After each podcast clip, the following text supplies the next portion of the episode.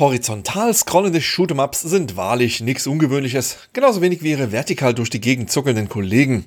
Gibt auch einen Haufen Spiele, die beide Scrollrichtungen kombinieren, die verrückten Hühner, sind aber schon deutlich weniger. Und dann gibt es noch Spiele wie Budai Fighter, die sich sagen, weißt du was, Alter, heute mal schön YOLO in alle Richtungen unterwegs, weil ich's kann.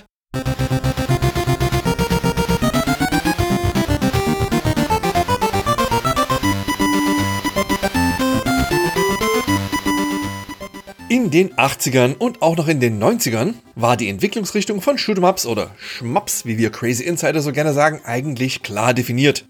Die Dinger erscheinen in den Spielhallen, die Leute flippen aus. Ein paar Monate später gibt's Umsetzungen auf Heimkonsolen und Computer. Alle sind happy, raus mit den Sektkorken. Aber nicht so bei Budai Fighter. Denn das ist eines der ganz wenigen Schmaps der späten 80er, das seinen Anfang mal nicht in der Spielhalle hatte, sondern explizit für das bzw. auf dem NES entwickelt wurde. Und das ist nicht die einzige Besonderheit dieses im Allgemeinen eher unbekannten Titels, denn das war auch noch eines der ersten NES-Spiele, das in enger Zusammenarbeit der japanischen Entwickler mit seinem westlichen Vertrieb erschaffen wurde. Aber mal ganz von vorn.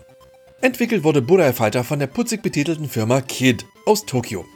Dieser Name steht für Kindle Image Develop und dürfte vermutlich nicht allzu vielen Leuten bekannt sein.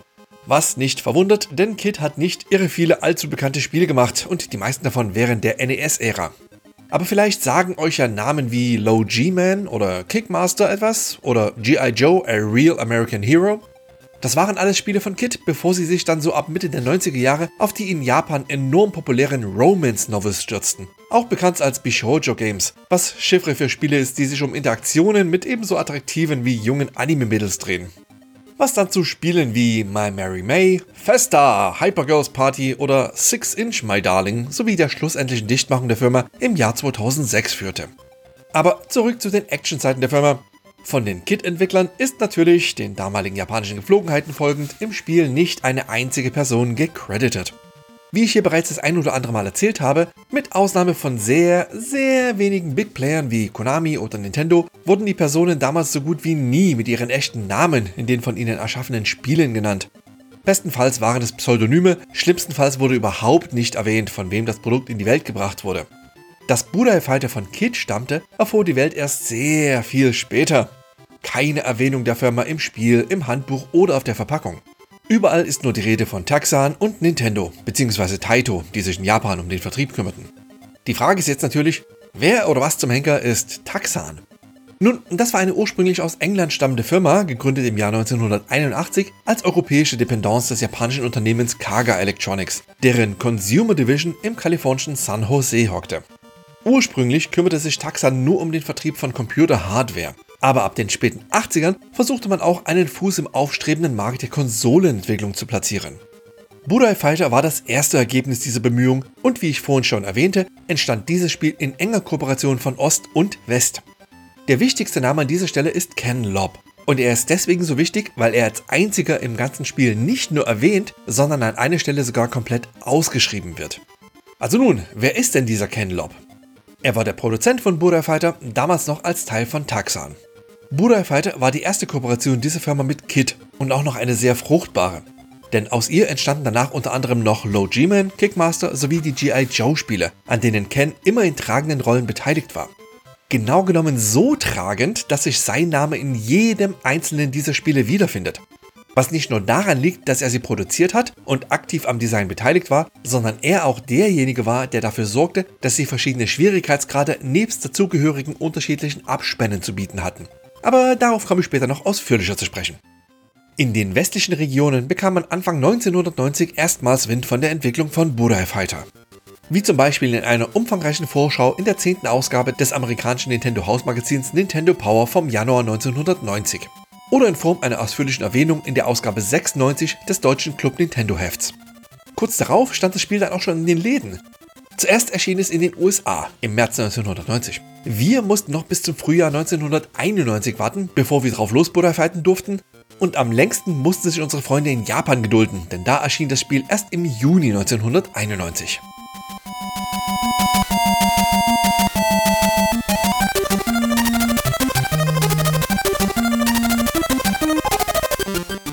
Ich habe es hier schon das eine oder andere Mal erwähnt, meiner Meinung nach sind Handlungen in Schmaps fast so relevant wie Boxhandschuhe an einem Goldfisch. Wozu braucht es eine elaborierte Rechtfertigung dafür, in die eine oder andere Richtung zu fliegen und dabei den Leser sprechen zu lassen? Aber nun, auch im Falle von Burai Fighter konnten die Entwickler nicht die Finger von einer Art Rahmen der Handlung lassen, die auf der Rückseite der deutschen Verpackung das folgende zu sagen hat. Nimm den Kampf gegen die mächtigen Burai auf.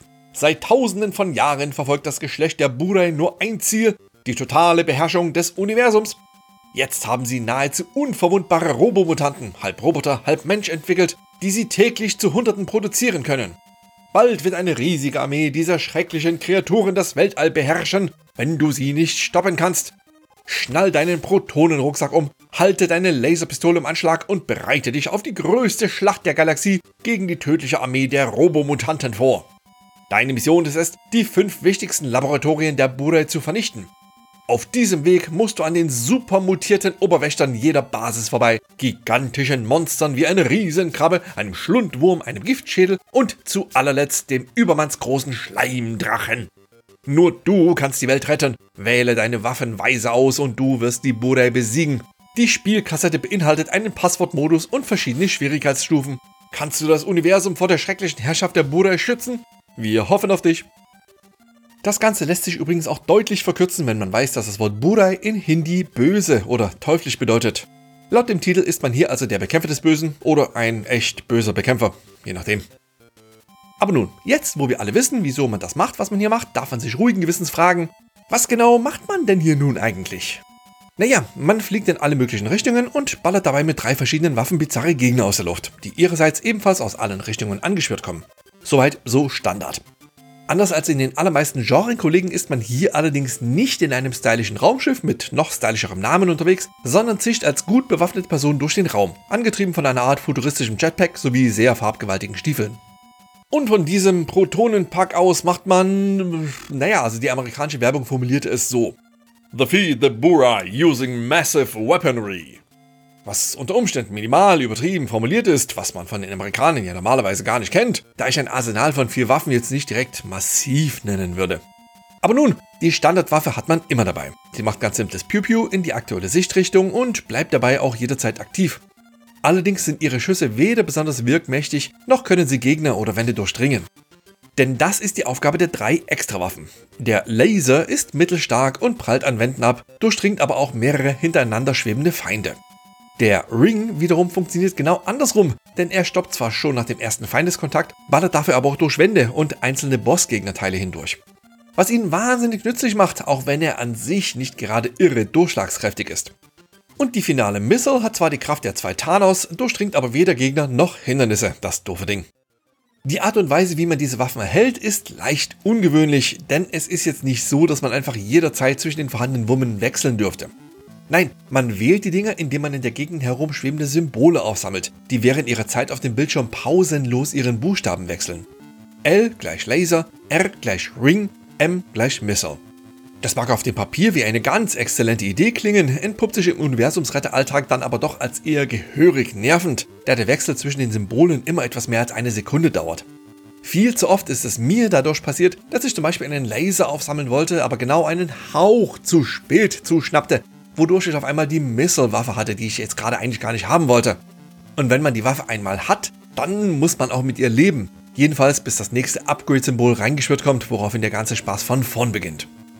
Die gute Nachricht ist, dass man mit jedem Aufsammeln etwas Gutes tut. Zwar nicht fürs karmische Konto, aber für die Extrawaffen. Denn jede Waffe lässt sich insgesamt dreifach verstärken, indem das entsprechende Symbol mehrmals hintereinander eingesagt wird. Die voll aufgemotzte Missile zum Beispiel feuert dann nicht nur nach vorn, sondern gleichzeitig auch nach hinten, oben und unten. Der Ring ballert dann ebenfalls nach hinten sowie in einem Dreierfächer nach vorn und beim voll aufgepowerten Laser geht's nach hinten und sogar seitwärts ab. Diese Upgrades erfolgen schrittweise und werden für alle Waffen unabhängig gesichert. Was gut ist, denn der ungeschriebenen Tradition aller Oldschool-Schmaps entsprechend verliert man auch in Burai Fighter sämtliche Waffen und Extras, wenn man mal drauf geht.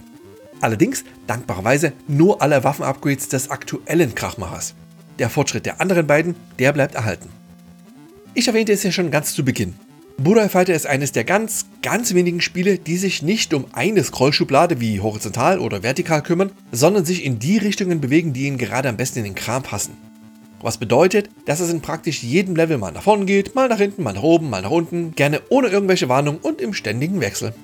Was für die Spieler bedeutet, dass sie sich und ihren Schwebefighter auch jederzeit in acht Feuerrichtungen ausrichten müssen, da freigeistiges Scrolling auch bedeutet, dass Gegner aus allen Richtungen angreifen können und werden.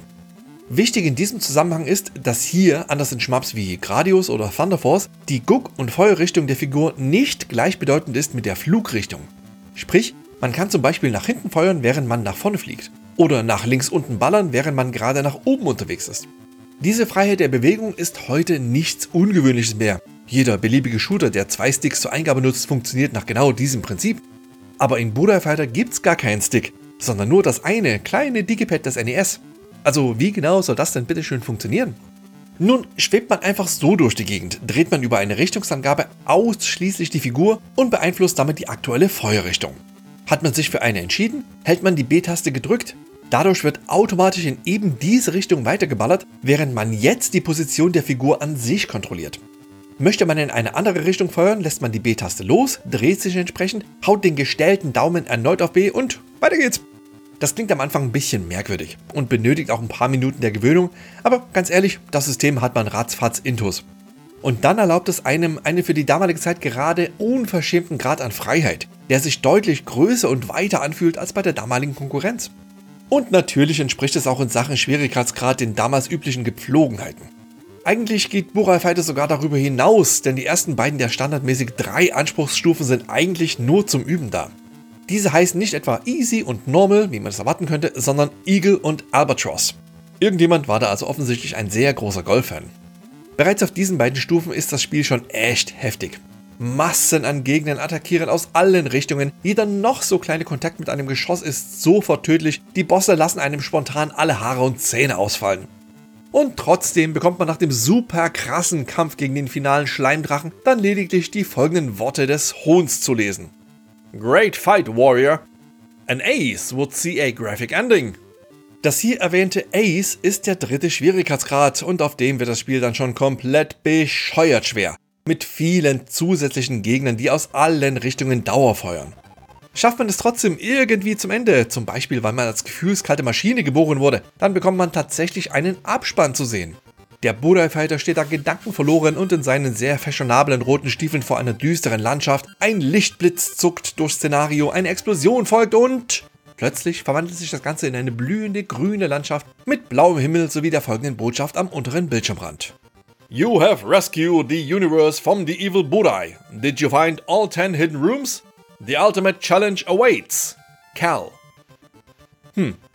Cal steht übrigens für Ken Lobb dessen mittlerer Name Alan ist. Aber nun, das Abhaken des Spiels auf Ace bedeutet noch lange nicht das Ende, denn meistert man diese herkuleske Herausforderung, wird ein vierter Schwierigkeitsgrad namens Ultimate freigeschaltet. Und hier, äh, also ich glaube, ich muss wohl nicht erwähnen, dass das hier völlig wahnsinnig ist. Man bekommt es hier mit nochmals viel mehr Gegnern zu tun, die den Bildschirm rasend schnell mit Geschossen eindecken und die am Ende jeder Welt wartenden Bossgegner gewinnen eklatant an Lebensenergie hinzu. Und was erhält man, wenn man selbst diese völlig absurde Herausforderung schafft? Ja, den gleichen Abspann wie auf Ace, nur mit zwei kleinen Änderungen. Zum einen gibt es den folgenden neuen Text. Unreal, you have finished an unbeatable game. You have earned my respect. Ken Lob. Und danach zieht ein ähm, Weltraum-Dodo das Wort And ins Spiel. Das war's. Fertig ist der Lack. Was die ganze Sache so krass schwer macht, ist, dass Burai Fighter ganz der alten Schule entsprechend ein Spiel ohne Lebensenergie ist. Sprich, ein feindlicher Treffer bedeutet ein verlorenes Leben und ein verlorenes Leben bedeutet, dass man ohne die letzte Waffe und ohne jegliche Extras ein bisschen einsam am letzten Checkpunkt herumschwebt. Zwar muss wenigstens nicht der Level ganz von vorn begonnen werden, aber zum Beispiel einen Boss nur mit der Standardkanone bekämpfen zu müssen, ist praktisch aussichtslos. Oder anders formuliert, Buddha Fighter ist schon wieder eines dieser Schmaps, das man wieder und wieder und wieder und wieder und wieder spielen und dabei komplett auswendig lernen muss, um auch nur einen Hauch einer Chance zu haben, irgendwann mal irgendeine Art von Abspann zu sehen zu bekommen. Die gute Nachricht ist, dass man bei dieser Vorgehensweise auch das erstaunlich offene Leveldesign in all seiner Tiefe kennenlernen dürfte. Also, na, nicht falsch verstehen. Die Levels an sich sind schon komplett linear aufgebaut und verlaufen durch das zwar erratische, aber trotzdem komplett automatisch ablaufende Scrolling auch immer gleich. Aber die Sache ist, dass der Bildschirmausschnitt, den man zu sehen bekommt, etwas kleiner ist als der, in dem man sich tatsächlich bewegen darf. Sprich, in aller Regel kann man ein paar zusätzliche Pixel weit nach oben, unten, links oder rechts fliegen, abhängig von der aktuellen Scrollrichtung. Das ist kein Muss. Die eigentliche Action findet logischerweise immer im regulär sichtbaren Bereich statt. Aber hin und wieder haben es sich die Entwickler nicht nehmen lassen, diversen Bonuskram in kleinen Ecken zu verstecken. Hidden Rooms, wie das Handbuch sie nennt. Was extra prima gut für Fans von möglichst großen Highscore-Zahlen ist, denn am Ende jeder Welt gibt's Bonuspunkte für die Menge an Extras, die man gefunden und aufgesammelt hat. Bis zu 30.000 Punkte auf Eagle, maximal 120.000 Zähler auf Albatros und höchstens 300.000 Huns auf Ace oder Ultimate. Wobei es auf den letzten beiden Stufen zusätzlich noch einen Bonus in Höhe von 3 Extraleben gibt, wenn man es schafft, die volle Extrapunktzahl abzugreifen. Wenn man all das schafft, all die Punkte kassiert, all die Standardgegner und Bosse in Rauchpixel verwandelt, wenn man alles gesehen hat, was das Spiel zu bieten hat, dann hat man nicht nur ein sehr erfülltes Leben geführt, sondern sollte auch möglichst viele Fotos davon schießen, denn zum einen ist das ein Vergnügen, das man nur allein genießen darf. Einen Mehrspielmodus gibt's hier nämlich nicht. Und zum anderen werden auch keine Highscores gesichert. Wer nach getaner Arbeit und mit Hektolitern an Männerschweiß auf der Stirn das NES ausknipst, verliert auch all seine Errungenschaften.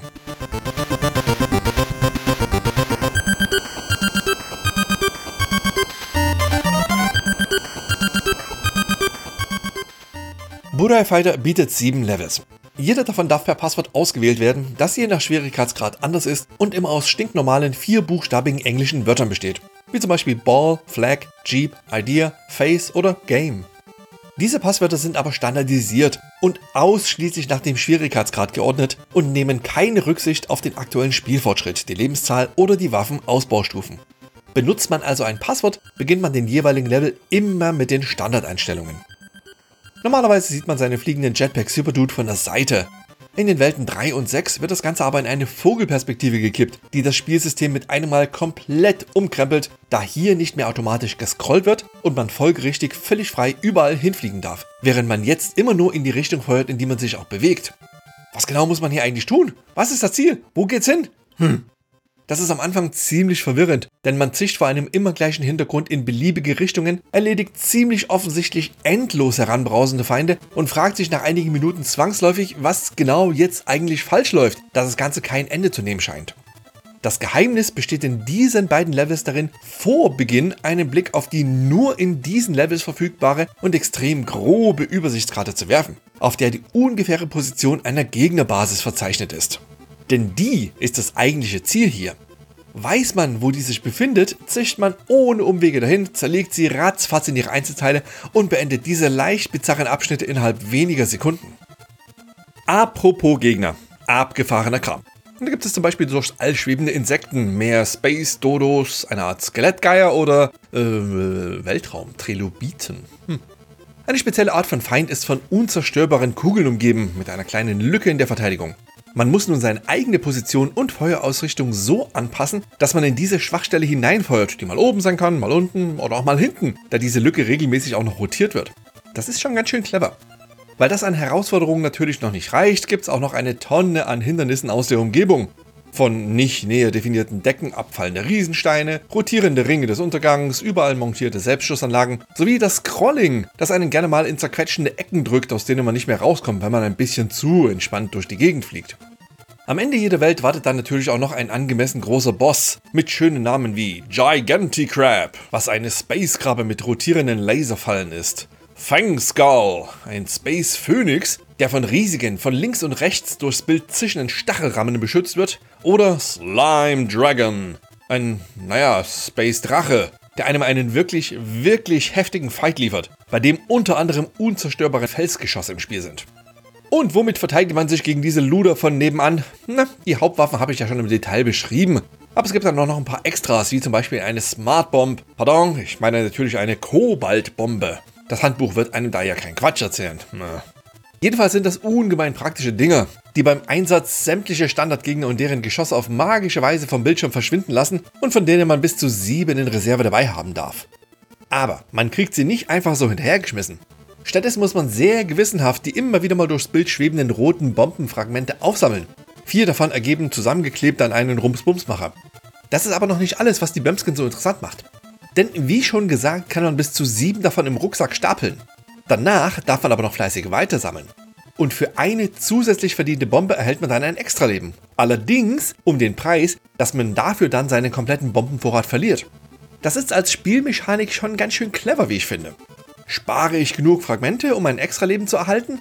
Oder verwende ich das, was ich habe, um mich im Notfall aus brenzligen Situationen zu befreien, laufe dabei aber Gefahr, bei einem Lebensverlust meinen kompletten Vorrat zu verlieren? Ha, gefällt mir. Das ist übrigens nicht die einzige Art und Weise, über die man ein Extra-Leben verdienen kann. Für alle 100.000 erlangten Punkte gibt es auch noch eines davon. Man darf maximal 99 haben, aber wie man jemals auf diese Zahl kommen soll, ist mir ein absolutes Rätsel. Na, egal. Es gibt noch zwei weitere Extras. Einen sogenannten Speed Pod, der dafür sorgt, dass man ein bisschen beweglicher ist, sowie einen sternenförmigen Defense Pod, der um einen herumkreist, gegnerische Geschosse abfängt und Feinde bei direktem Kontakt auch noch zerstört. Praktisches Teil, das man über mehrfaches Aufsammeln sogar noch beschleunigen darf. Technisch betrachtet sprengt Burai Fighter jetzt nicht direkt alle vorhandenen Socken von den Füßen, sieht für ein NES-Spiel aus den frühen 90ern aber echt nicht schlecht aus. Die Sprites sind klein und simpel, aber stilvoll, die Farben sind, naja, vorhanden und der Rest, äh, also okay. Es ist vor allem das in alle Wege wirklich weiche Scrolling, das hier den meisten Eindruck hinterlässt. Nach links, rechts, oben, unten, egal in welche Richtung, das Ding ist butterweich. Und die Bosse sind zugegebenermaßen auch nicht übel und schön groß, wenn auch in den allermeisten Fällen komplett statisch. Die große Ausnahme da ist der finale Schleimdrache, dessen Hals von einem wirklich schnieken Sinuseffekt verwabbelt wird. Ist halt ein NES-Spiel, da sollte man keine allzu aufwendigen grafischen Exzesse erwarten. Akustisch hingegen darf man durchaus höhere Latten legen, die auch in diesem Fall nicht gerissen werden, denn der von Norio Nakagata komponierte Soundtrack ist zwar echt kurz, er besteht nur aus sechs Levelstücken, dem Bossthema, dem Abspannsong sowie dem Intro-Schnipsel, aber dafür auch echt verdammt gut. Hier, mal das Stück, das in den Levels 1 und 5 ertönt, so zum Eingrooven.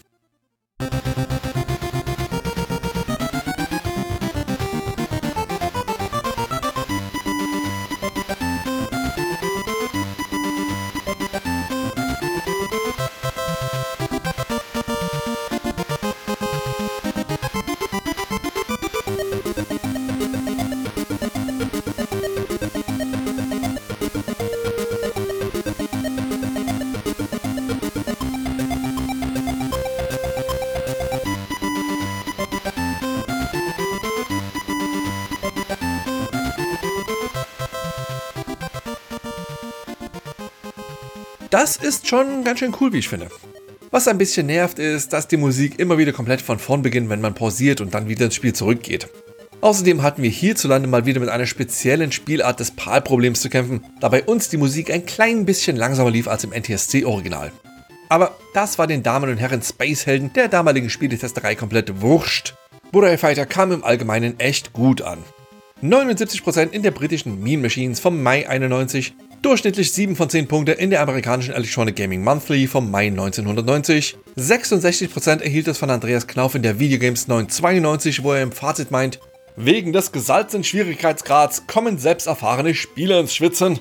Und im ASM 1091 erhält das Spiel in allen Kategorien 10 von 12 Punkten, außer beim Sound, der einen Zähler weniger erhält. Tester Michael Suck schreibt, was Bulleye Fighter so spannend macht, ist die hohe Spielbarkeit, das hohe Maß an Abwechslung und die beachtlichen Anforderungen an das Geschick und den Lernwillen des Spielers. Da zudem das Scrolling sauber, die Grafik ansehnlich und der Sound gut ist, sind alle Anforderungen erfüllt, die ein Ballerspiel zum Hit machen.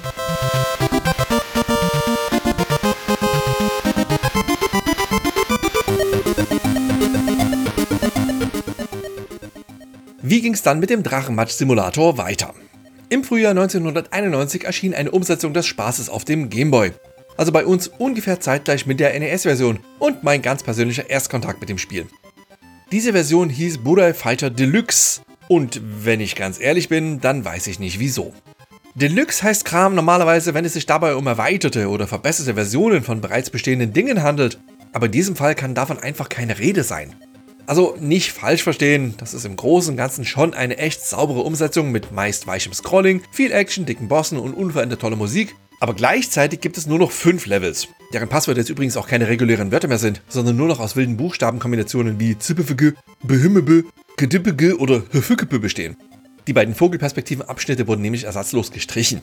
Gleichzeitig gibt es noch deutlich weniger Gegner als noch auf dem NES, und zwar sowohl in Sachen allgemeine Abwechslung als auch der Menge, die sich zu jedem beliebigen Zeitpunkt auf dem Bildschirm tummelt. Im ganzen Spiel gibt es nur eine Handvoll unterschiedlicher Widersacher, die auch weniger Geschoss schmeißen, welche dann auch noch langsamer unterwegs sind.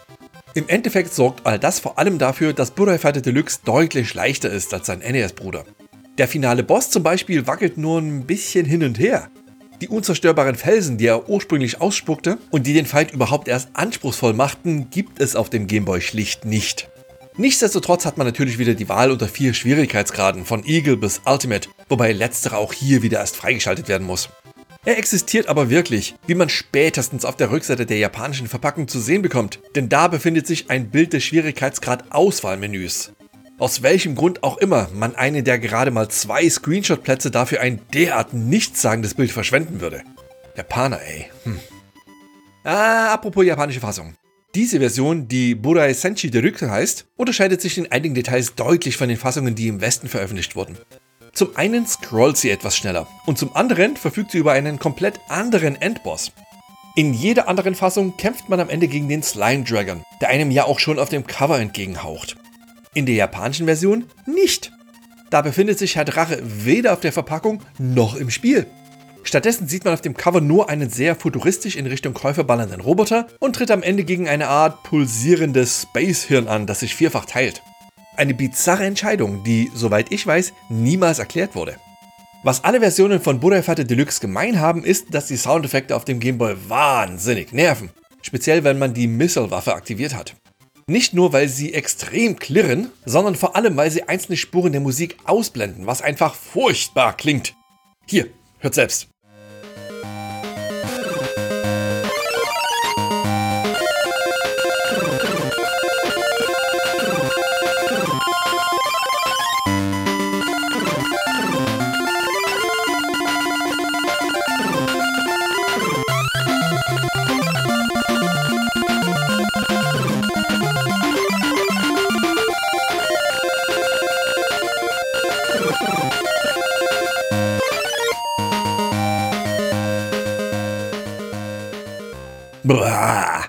Daran führt leider kein Weg vorbei, denn natürlich gibt es keine Möglichkeit, die Soundeffekte abzustellen.